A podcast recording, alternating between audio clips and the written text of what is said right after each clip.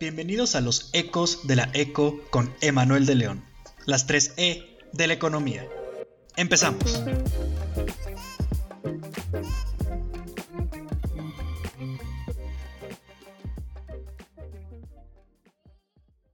Hoy hablaremos de la educación.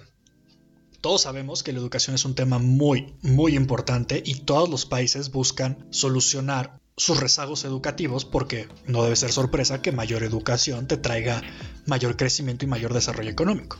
Y tampoco debe ser sorpresa que México esté rezagado educativamente. A pesar de las distintas propuestas que se han hecho, becas, más escuelas, siempre existe un rezago. ¿Y por qué se da este rezago? Y antes de abordar este tema, déjame ponerte en números lo que es la educación en México. El problema de la educación en México es que de cada 100 niños que entran a la escuela, solo 27 se logran graduar. De esos 27, solo dos niños van a adquirir las competencias necesarias para poder desarrollarse en un mercado laboral. Entonces, estamos hablando que de los 100 niños que entraron a la escuela, solo dos niños van a poder trabajar en aquello que estudiaron y ser altamente competitivos. ¿Qué pasa aquí? En primera, los planes de estudio son poco realistas. En segunda, los alumnos no tienen suficientes incentivos para aprender. Y en tercera, crear más escuelas o mejorar la infraestructura no sirve. Y esto me lleva a reconocer al elefante en la habitación. El elefante en la habitación es una metáfora para una verdad que es evidente pero pasa inadvertida o nadie la quiere aceptar. Y el elefante en la habitación de la educación y de cualquier política es que más dinero no se traduce en mejores resultados. Para atacar el problema de la educación no necesitamos más dinero, necesitamos ir un problema a la vez. Si queremos proponer un cambio, es necesario ir de lo particular a lo general. Es muy común que el problema mayor, como el rezago educativo, sea resultado de múltiples problemas pequeños, y ahorita vamos a hablar un poco más de esto. El cambio no se genera en un año o dos, es un cambio a largo plazo, es un cambio de generaciones. ¿Por qué? Porque si tú mejoras el sistema educativo de una primaria, el resultado económico o la mejora la vas a ver cuando el niño que ingresó en esa primaria entre al mercado laboral. Para eso tiene que haber pasado mínimo unos 10, 12 años. Entonces, la educación no sirve. Ese es el punto de este podcast. Pero antes de que dejes de escuchar, sigue conmigo esta idea. La educación no sirve cuando los niños no van a la escuela bastante obvio, ¿no es así?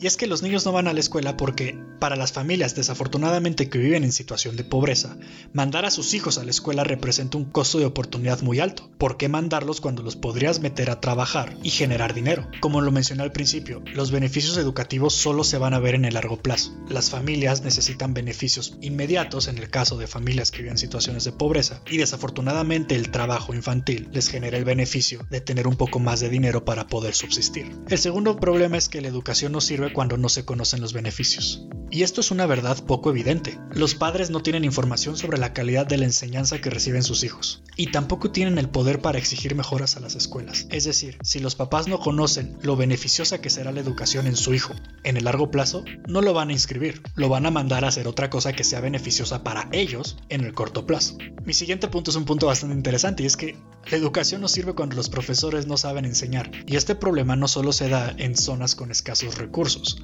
Este problema es muy recurrente en varias de las escuelas de México. No te sirve tener un profesor con un currículum impresionante cuando este profesor no sabe dar una clase. Recordemos que la educación, o bueno, el arte de ser profesor, no se basa en qué tan bien dominas los conocimientos, se basa en qué tan bien puedes transmitir esos conocimientos a los niños.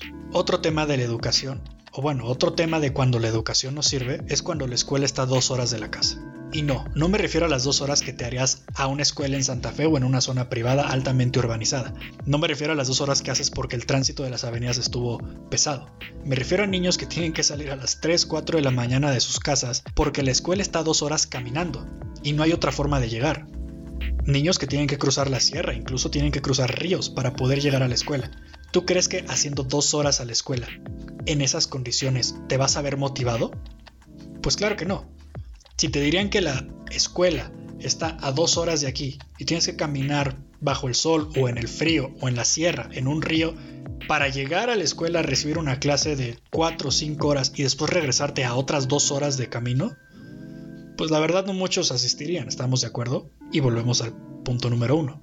La educación no sirve cuando los niños no van a la escuela. ¿Qué podríamos hacer aquí?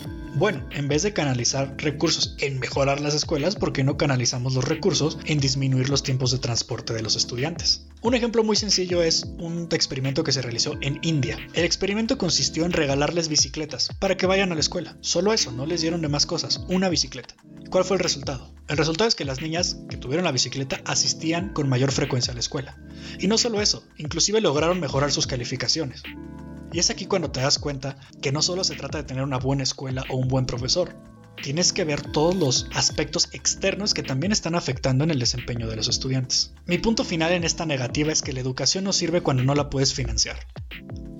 Sí, educarse es costoso y todos lo sabemos. ¿Cómo podemos solucionar esto?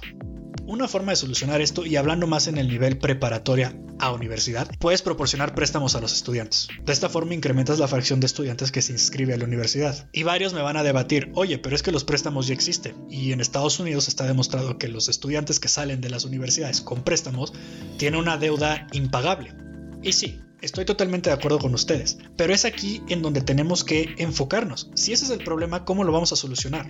Ya sea desde flexibilidad en los contratos de los préstamos o la posibilidad de hacer aportaciones voluntarias, incluso tener un tiempo de gracia para comenzar a pagar el préstamo que se te realizó, puede ser una muy buena medida.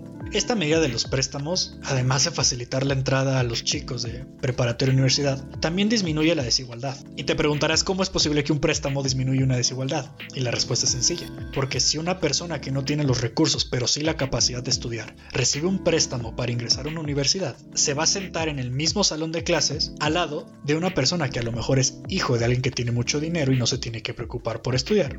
Y ambos van a recibir el mismo conocimiento. La diferencia en lo que hagan con el conocimiento se traduce en las ganas que le pongan a la escuela.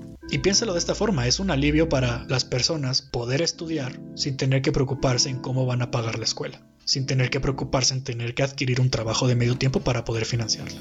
Pero ahora ya hablamos de las negativas en este podcast. ¿Cuáles son las positivas?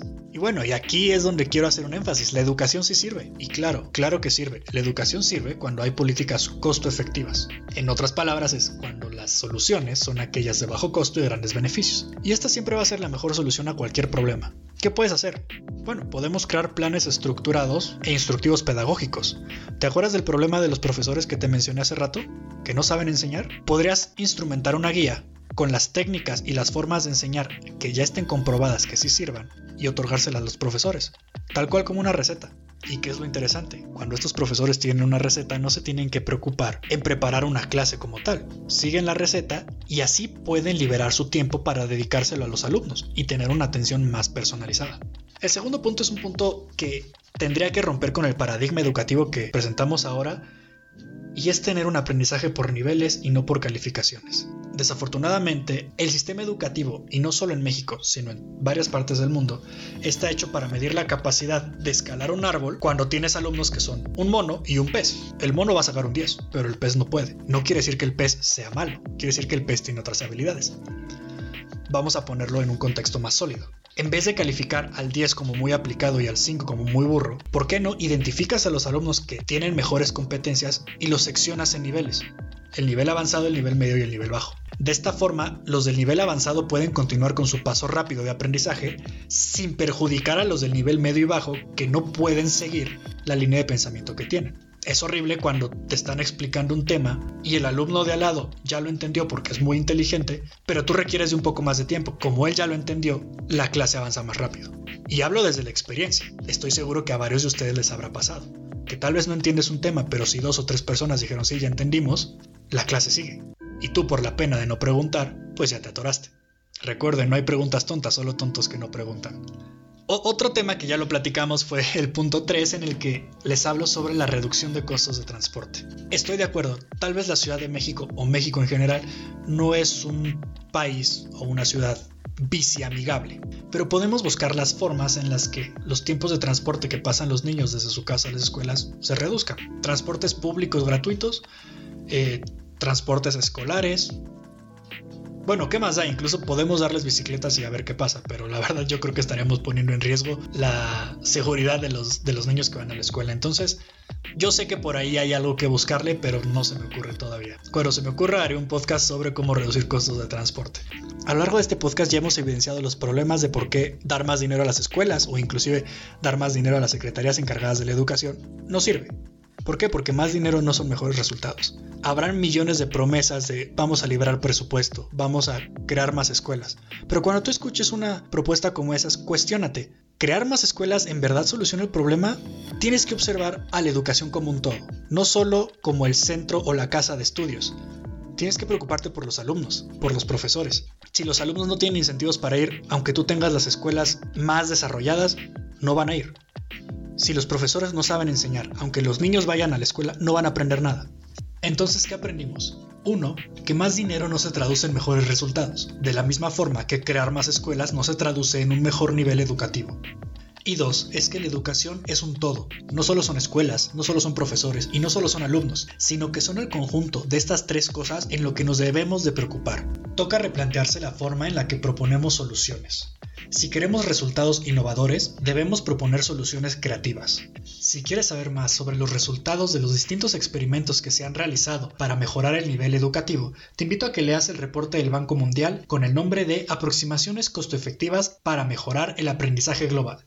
Si quieres saber más sobre mis columnas de análisis, te invito a que me leas en raulrodríguezcortés.com.mx. En la sección de columnas busca los ecos de la eco Ahí publico columnas de análisis dos veces al mes. Hablo desde temas de economía, finanzas, mercados internacionales, políticas monetarias, tecnología y mucho más. También te invito a que me sigas en mis redes sociales, en Twitter y en Instagram como JE de León G. Estos fueron los ecos de la ECO con Emanuel de León, las tres E de la economía. Hasta la próxima.